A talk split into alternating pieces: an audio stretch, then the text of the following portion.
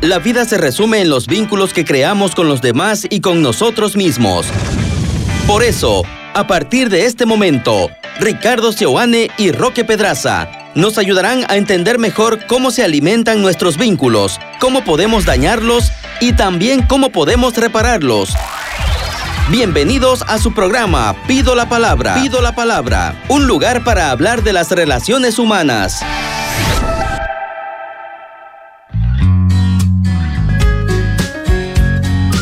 Muy buenos días. Una vez más sean bienvenidos a su programa Pido la Palabra. Estamos en el contexto de nuestro tema al que hoy vamos a hacer referencia. Sean bienvenidos. Hoy tenemos un tema muy importante respecto de una situación que está viviendo nuestro país, el continente o el mundo, si queremos ponerlo de esa manera, que tiene que ver con esta incertidumbre eh, en la que estamos inmersos.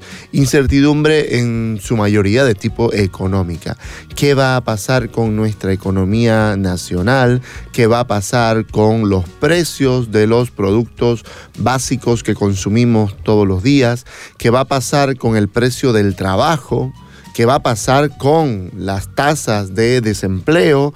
Si el trabajo que tengo ahora va a durar o no. Bueno, son preguntas que eh, las familias eh, y las cabezas de familias, los papás, eh, se están haciendo en estos momentos y frente a esta incertidumbre uno puede tomar un camino más útil o un camino menos útil. El programa de hoy consistirá en darle algunas luces que puedan ayudarnos en cómo uh, tomar el camino más útil en medio de la dificultad. ¿no?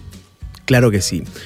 Es importante entender que las crisis eh, tienen su componente externo y sus componentes internos, es decir, hay un escenario externo que uno puede notar, como la caída del dólar, qué sé yo, o como la inflación. son aspectos numéricos reales que están en el entorno, o el cierre de un banco, o lo que fuera. Cosas que están relacionadas directamente con lo externo y con la coyuntura que rodea nuestra vida y nuestra familia.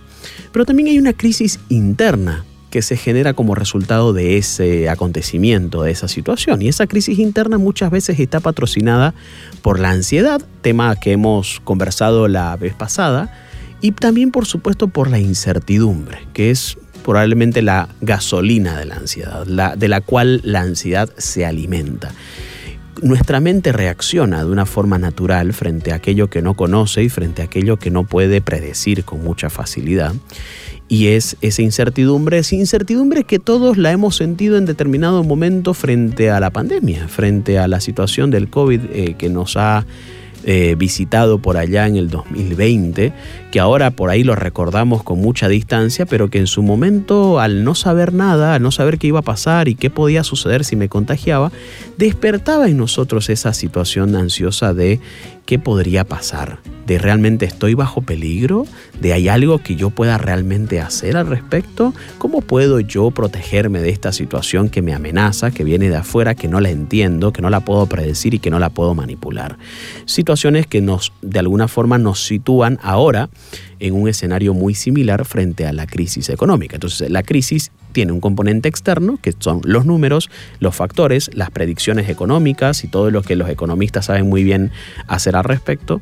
Y también vemos una reacción de tipo interna o una crisis de tipo interna, que muchas veces es con la que no sabemos lidiar y es a la que le vamos a prestar especial atención en este programa.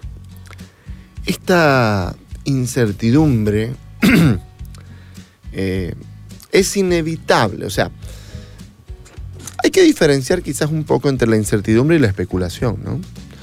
Eh, la especulación puede ser como un eh, síntoma de la incertidumbre, ¿no? Entonces, ni bien hay amenazas de paros o de este tipo de cosas y la gente corre a las gasolineras, por ejemplo. Claro.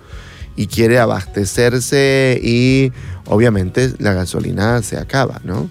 Pasó recientemente con este banco eh, en nuestro país, que bueno, hubo unas dificultades ahí internas y la gente corrió rápidamente a sacar también sus, eh, sus ingresos, sus ahorros. Ah, y bueno, una razón más por la cual también finalmente el banco terminó eh, quebrando, ¿no? Entonces, ah, la especulación, esto está, la base de la especulación es el miedo. ¿no? Es el pánico, es el terror de que de pronto esto que no sé bien qué es, esto que no sé bien cómo va a terminar, que puedo entenderlo eh, un poco, pero no sé bien dónde va a acabar, genera en mí un, terror tal que de pronto empiezo a, tener acciones que no cometería en, otra situación, ¿no? Entonces las, eh, la situación del miedo me lleva a exagerar en mis reacciones o incluso a veces hasta eh, cometer acciones hasta irracionales. Hay gente que vende sus cosas y la vende sabiendo que la está vendiendo a un precio muy bajo, pero la vende porque necesita tener el dinero en el bolsillo, porque entonces en ese momento siente que con un poco de dinero en el bolsillo puede sentirse un poco más segura y no toma una decisión eh, mesurada, tranquila, eh, racional, precisamente porque el temor, el miedo, el pánico lo invade. Entonces, es importante hablar del temor cuando hablamos de incertidumbre, ¿no? Sin duda alguna. Es una crisis que trae a la mente pensamientos catastróficos y la gran mayoría de ellos pensamientos anticipatorios, es decir, el ser humano sufre por anticipado, aunque sí hay una serie de parámetros o de elementos que nos hacen dar cuenta de que las cosas no están tan bien, evidentemente. Basta con pocos elementos eh, negativos como para que nuestra mente vaya creando una serie de escenarios negativos, catastróficos y adversos, razón por la cual nuestro cuerpo entiende, como bien lo hemos mencionado en el programa de la ansiedad, que eso está pasando en este momento. Es decir, la ansiedad detona una serie de escenarios en nuestra mente de va a pasar esto, va a pasar esto, nos va a pasar esto otro, y vamos a ser como Venezuela, y vamos a pasar hambre, y no vamos a tener, y nos van a quitar la casa, y la casa ya no va a ser nuestra, y vamos a tener que mendigar, y vamos a perder nuestro trabajo, y todo lo que nuestra mente en ese momento construya, con los pocos elementos reales negativos que están aconteciendo en el mundo exterior, nuestra mente va construyendo una historia catastrófica como resultado de ello, razón por la cual nuestro cuerpo entiende que eso está pasando en este momento y además esa incertidumbre que en principio es mental empieza ahora a ser corporal. Se me cierra el pecho, no puedo dormir, no puedo comer, estoy en estado de alerta, eh, alerta, es como si estuviera todo el tiempo pendiente de que algo malo pueda ocurrir. Y mi cuerpo entiende que esa situación está pasando, es real, está aconteciendo y hay que prepararse para ello. Por eso es que terminó mi cuerpo en un estado de alteración fisiológica muy alto porque hay que estar listo ante esta amenaza que ya nos está acechando, cuando quizás todavía no estemos ante esa situación que nuestra mente nos dice. Entonces, estos síntomas que genera la incertidumbre, desde el miedo, las reacciones exageradas o irracionales, esto mental, esta historia catastrófica, que genera estas reacciones corporales llevadas a la, eh, a, la crisis de ansiedad o hasta crisis de pánico. ¿no? Eh, podríamos agregar quizás un síntoma más que cuando estamos en incertidumbre y no sabemos bien lo que va a pasar, rápidamente, como vos mencionabas, pensamos en el peor escenario y nos comparamos no con aquel que ha pasado por una crisis y la está superando o la ha superado, sino que nos comparamos con aquel que pasó por una crisis y no la superó, ¿no? Rápidamente, la persona que se enferma de cáncer recuerda a la tía que murió de cáncer rápidamente. ¿no? La persona que pierde su trabajo recuerda a aquel amigo que perdió su trabajo y se endeudó y luego perdió su casa y luego perdió su familia. Y, o sea, eh, esto es una, es una cuestión automática. Nos comparamos con quien peor le ha ido precisamente por el temor que tenemos. Pero aquí en este síntoma pudiésemos ya eh, esbozar algunos consejos, porque la idea es obviamente qué podemos hacer útil frente a esto. Y obviamente, básicamente es, eh, ¿por qué no empieza a mirar que hay países que han estado peor o mucho peor que, eh, que el nuestro y que hoy por hoy, eh, pues bueno, están, están mejor o han atravesado la situación. O lo propio en lo, eh, en lo personal. Hay personas que han perdido su trabajo y eso les ha ocasionado tener que buscar cualquier tipo de emprendimiento y entonces ese emprendimiento los ha llevado incluso a crecer económicamente más de cuando eran dependientes. Entonces, ¿por qué solamente tenemos que construir historias catastróficas frente a la incertidumbre? Podríamos intentar, mirando con cosas reales, no inventándonos y en la fantasía, mirando casos reales, podríamos empezar a también inventar una historia en la que quizás no todo termine mal, ¿no? Sin duda. El qué poder hacer es realmente una conversación bastante importante de poder tener. Y una de estas cosas está relacionado con lo que en psicología se llama el proceso de segurización. Habrá que entender esto. El ser humano aprende a lidiar con sus miedos gracias a la seguridad que le proporcionan sus cuidadores. El todo va a estar bien que un papá le transmite a su hijo cuando él tiene miedo a una pesadilla o al pasillo oscuro de la casa o a la posibilidad de que un peligro pueda ocurrir. Ese proceso de segurización empieza desde muy temprana edad y lamentablemente hay adultos que no logran o no han logrado consolidar ese proceso de segurización por diferentes motivos, porque sus cuidadores no estaban presentes o por diferentes razones. Razón por la cual el todo va a estar bien que yo no recibí es el todo va a estar bien que no me lo puedo decir ahora en mi vida adulta. Cuando veo situaciones que me puedan amenazar, cuando veo situaciones que pueden salir mal, cuando veo situaciones que pueden salirse de las manos, eh, yo necesito ese todo va a estar bien que me transmita seguridad que quizás el todo va a estar bien no está relacionado directamente con aspectos racionales, como por ejemplo, mira, todo va a estar bien porque al final todo indica que esto va a pasar de esta manera, no te preocupes porque ahora están inyectando a los bancos centrales tal o cual liquidez, de tal manera que la situación ahora va a mejorar. El todo va a estar bien no siempre tiene que tener elementos racionales que puedan explicar bien que eso realmente va a pasar, sino es más de tipo emocional. Es un todo va a estar bien emocional que el ser humano necesita en ese momento no solo explicaciones hace que uno se calme, sino más bien amor, segurización. Y cuando uno ha carecido de ese todo va a estar bien, del aquí estoy, de no va a pasar nada, uno se, se ve muy pequeño frente a esto porque no es exactamente eso que no se puede decir a sí mismo. Muchas personas hacen terapia para poder generar adecuadamente o completar su propio proceso de segurización, porque toda persona para enfrentar la incertidumbre necesita partir de una base segura. La base segura de esto se va a mantener a pesar de. Y es ahí como muchas personas recurren, por ejemplo, a la fe, como esa base segura que les hace sentir que a pesar de que todo se ponga de cabeza, a pesar de que todo el panorama sea crítico, Dios va a estar ahí en medio de esa situación y eso me provoca ese proceso de segurización que muchas veces quizás no he tenido de mis propios cuidadores incluso. Y este proceso personal se agrava, este proceso de segurización, cuando yo no he tenido alguien que me ha dado seguridad.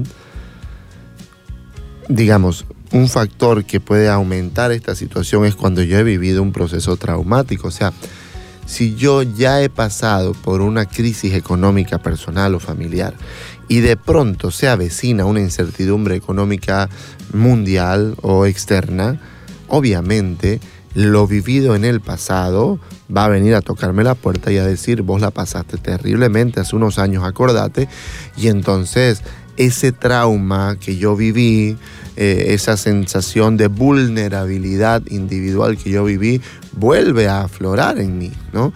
Por eso es que la, ah, la, la seguridad que yo necesito tener tiene que ver, por supuesto, con buscar estos elementos que me hagan sentir no solamente racionalmente, como decía, sino a nivel emocional. Pero qué interesante, eh, lo mismo que decíamos, buscar compararme con el que ha logrado vencer, también es buscar en mi propia historia las veces que yo he logrado vencer. Nosotros podríamos rápidamente, a ver, en, nuestro país, en, la historia económica de Bolivia, realmente con el paso de los años, la moneda local ha ido ganando fuerza, ¿no? Eh, muchísima gente ha empezado a ir confiando cada vez más, el, peso boliviano ha ganado terreno incluso a nivel eh, de nuestros vecinos, ¿no?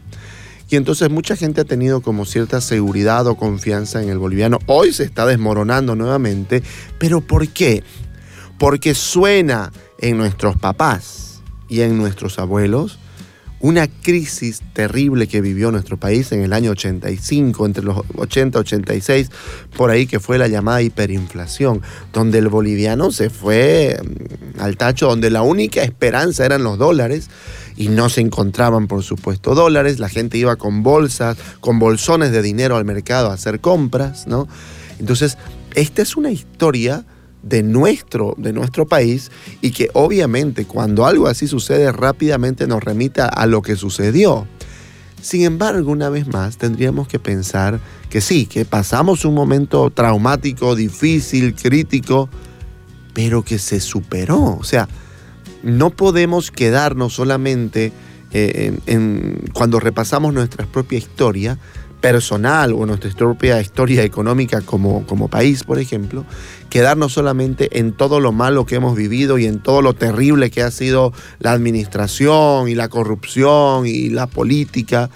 Y, no, y pensar que, que han habido tiempos mejores y que nosotros también, a pesar de las dificultades que hemos tenido en el pasado, hemos podido salir adelante. Entonces, ir hacia atrás para buscar historias de sobrevivencia, historias de, eh, de, haber vencido en medio de la dificultad, puede ser un recurso también a nivel eh, psicológico muy útil, ¿no? Otra de las cosas que creo que puede funcionar muy bien a nivel de crisis económica es tomar decisiones sabias económicamente, obviamente. Será importante ajustarnos un poco el cinturón, quizás eh, privarnos de ciertos gastos que podríamos considerar innecesarios durante un buen tiempo, porque probablemente ajustarnos el cinturón y ahorrar y tomar las propias previsiones va a ser una estrategia que va a ayudar a atravesar la crisis porque no vamos a sentir que si, a ver, si cuando estábamos bien nos alcanzaba apenas para llegar al mes, bueno, vamos a tener que hacer algo al respecto porque con este tema de la inflación lo que antes nos alcanzaba para esto ahora nos alcanza para la mitad. Razón por la cual creo que tomar sus propias previsiones o, por ejemplo, algunos hablan de invertir en cosas que a pesar de la crisis puedan irles mejor, porque no a todos les va peor en la crisis. Hay emprendimientos o empresas, productos o servicios que se benefician o que no por lo menos no sienten demasiado la crisis en la mayoría de las veces, razón por la cual hay que tener como la racionalidad suficiente para hablar de esto con personas que saben, eh, conversarlo incluso con personas que no portan, como decía Ricky, los, los traumas que quizás yo lo puedo portar, y poder tomar decisiones sabias con una política de austeridad, con una política de sabiduría y de sabias decisiones económicas en el plano de la familia, pero creo que el detalle está en que no me hago cargo yo de eso solito, porque hay mucha gente que está acostumbrada a quedarse tanto sus problemas, a guardarse tanto a sus cosas, a no hablar las cosas que les preocupa, que se van asfixiando y ahogando solitas cuando no se dan cuenta que hablar las cosas que les pasa, que compartir esto con alguien más y conversarlo, también le va dando más o menos esa sensación de, ok, no solamente soy yo, pero además mientras yo lo voy contando, voy ordenando en mi mente ciertas ideas y me abro a la posibilidad de que alguien haga una especie de input en mi mente, una, especie de información nueva, más allá de la que yo he dado vueltas en mi propia mente, porque la información que yo me digo constantemente es una información que por lo general es repetitiva. Para ir cerrando, podríamos decir que, eh, que una, precisamente esto, esto que, que, que decir Roque me hace pensar, que cuando uno está pasando por incertidumbres, uno tiene que ir a buscar precisamente certidumbres. ¿Qué cosas no van a cambiar a pesar de todo lo que esté pasando? Sí, a nivel, digamos, interior, podemos hablar de la fe, podemos hablar eh, de mi familia, podemos hablar de mis responsabilidades. pero, pero en medio de esto, también me, eh, que, me parece un ejercicio interesante, ¿no? Repasar aquello que en la incertidumbre sigue y seguirá siendo, cierto, ¿no? Eh, me parece importante también situar la incertidumbre y dimensionarla de manera adecuada. Y esto solamente se hace a través de información correcta. Porque como digo, en medio de la incertidumbre se dispara la, eh, eh, ¿cómo se llama esto? Especulación. La especulación se dispara Y la especulación está cargada de información falsa, ¿no? De información absolutamente falsa. Entonces, eh, cuando yo solamente consumo información falsa, que dicho sea de paso, ahora la información falsa vuela porque está en las redes sociales, ¿no? Y llega a mi teléfono y yo entonces la leo. El punto es que yo necesito tener fuentes confiables de donde recurrir a información que me ayuden a situar la incertidumbre. Y basta simplemente con hacer, por ejemplo, un ejercicio que no se trata ni siquiera de, consultar con expertos ni de tener información, que como digo que es esencial. Basta con ir en este momento. Si yo voy al mercado, ¿no? Y, eh, por ejemplo, yo eh, eh, tengo un, negocio y yo voy al mercado semana a semana. Y hace unas, ah, unos dos meses o tres meses, compraba la papa hasta en 80 bolivianos o más la arroba de papa. ¿okay? Y este sábado pasado ah, la compré en 42, ¿no? Incluso sé que se puede comprar más barato, lo mismo con la cebolla, qué sé yo. Eh, entonces, si yo me doy cuenta que además esto que yo hago lo vengo haciendo por años y resulta que todos los años en una temporada suben ciertos productos, porque no es la temporada, porque hay ciertos factores climáticos que perjudican, etcétera, ¿no? Pues bueno, entonces me doy cuenta que sí, que fui al mercado y todo está más caro y no sé qué. Ok, pero a ver, todo está más caro porque en esta temporada del año esos productos son más caros. Entonces, pensar ah, en, situar la inflación, en situar la crisis, en ir a darme cuenta de que, eh, ok, no veo colas por todos lados para comprar cosas. Eh, eh, hay cosas que todavía no, no, me, no me tienen que detonar la alarma, digamos, a nivel 10 me pueden ayudar junto con la información y la ayuda de conversar con expertos, me pueden eh, ayudar a, ponerle un poquito de racionalidad, ¿no? Uno de los mecanismos eh, que se utiliza, me parece, sobre todo en, la rama ah, cognitiva de la psicología, precisamente se trata de esto, ¿no? De eh, descargar lo que yo siento, ¿no? Empezar a hacer registros de aquello que yo estoy teniendo y aquello que yo estoy viviendo y luego contrastarlos en el tiempo, ¿no? Empezar a aportarle con este, este temor que siempre tengo y que quiero huir de él, todo el tiempo quiero huir de él, voy a empezar a dejarlo venir, voy a empezar a hacerle preguntas, voy a empezar a cuestionar lo que estoy sintiendo, lo que estoy viviendo a través de información confiable, a través de ayuda con expertos, a través de comparaciones, a través de situar dónde es que estoy ahora y dónde, dónde podríamos estar o no estar, haciendo pros y contras, etc. Entonces, a mí me parece también que cuando eh, podemos tener un poco de eh, de racionalidad, de información confiable, es posible que podamos atravesar de una mejor manera las crisis de la incertidumbre. Finalmente, la incertidumbre económica nos pone ante una situación de adaptarnos. Una palabra que se ha, de la que se ha hablado mucho durante la pandemia, que fue la última incertidumbre que vivimos hace unos años atrás, que tenía que ver con la palabra reinventarse. Muchas familias les tocará reinventarse económicamente, muchas parejas les tocará reinventar un nuevo modelo económico porque el modelo económico que ellos tenían ya no les funciona. Muchas personas les tocará reinventarse profesionalmente y tomar decisiones dado la tasa alta de desempleo, reinventarse, volver a empezar, no cansarse de eso, porque es importante, porque quien, a ver, quien, quien falla es porque lo intenta, pero el que no intenta va a fallar siempre, porque no lo intentó. Y probablemente el que lo intenta va a fallar algunas veces, pero otras veces no. Otras veces va a encontrar oportunidades y probablemente las cosas, eh, las decisiones van siendo cada vez más acertadas en la medida en que uno más o menos va conociendo cómo funciona este, este mundo en el que me estoy metiendo económicamente.